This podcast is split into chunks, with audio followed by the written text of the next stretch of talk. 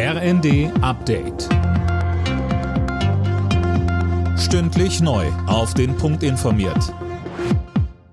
Ich bin Gisa Weber. Guten Tag.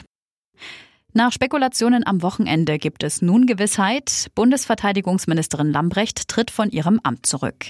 Eileen Schallhorn, wie begründet die SPD-Politikerin denn ihre Entscheidung?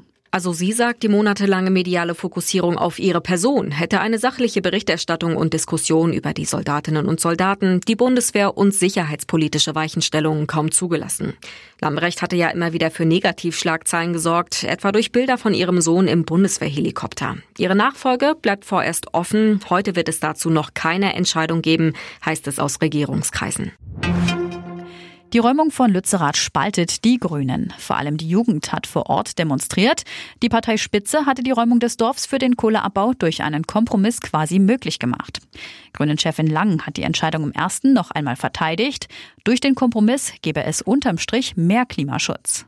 Wenn wir nichts getan haben, denn RWE hatte schon davor einen Rechtsanspruch auf dieses Gebiet, dann hätte das bedeutet, dass Lützerath und fünf weitere Dörfer, in denen 500 Menschen tatsächlich noch leben, abgebaggert worden wären. Es hätte bedeutet, dass bis 2038, so hat es der Kohlekompromiss vorgesehen, auch im Rheinland noch Kohle verfeuert wird. Im schweizerischen Davos treffen sich ab heute wieder hunderte Politiker und Firmenchefs zum Weltwirtschaftsforum. Diskutiert wird unter dem Eindruck des Ukraine-Kriegs, der Klimakrise und des schwächelnden Welthandels. Meist hinter verschlossenen Türen, was Gegner des Forums immer wieder kritisieren. Milde Temperaturen und Schmuddelwetter, so sah vielerorts der Winter in letzter Zeit aus. In dieser Woche ändert sich das aber wohl, denn laut deutschem Wetterdienst wird es wieder kälter und es fällt in einigen Regionen auch Schnee. Alle Nachrichten auf rnd.de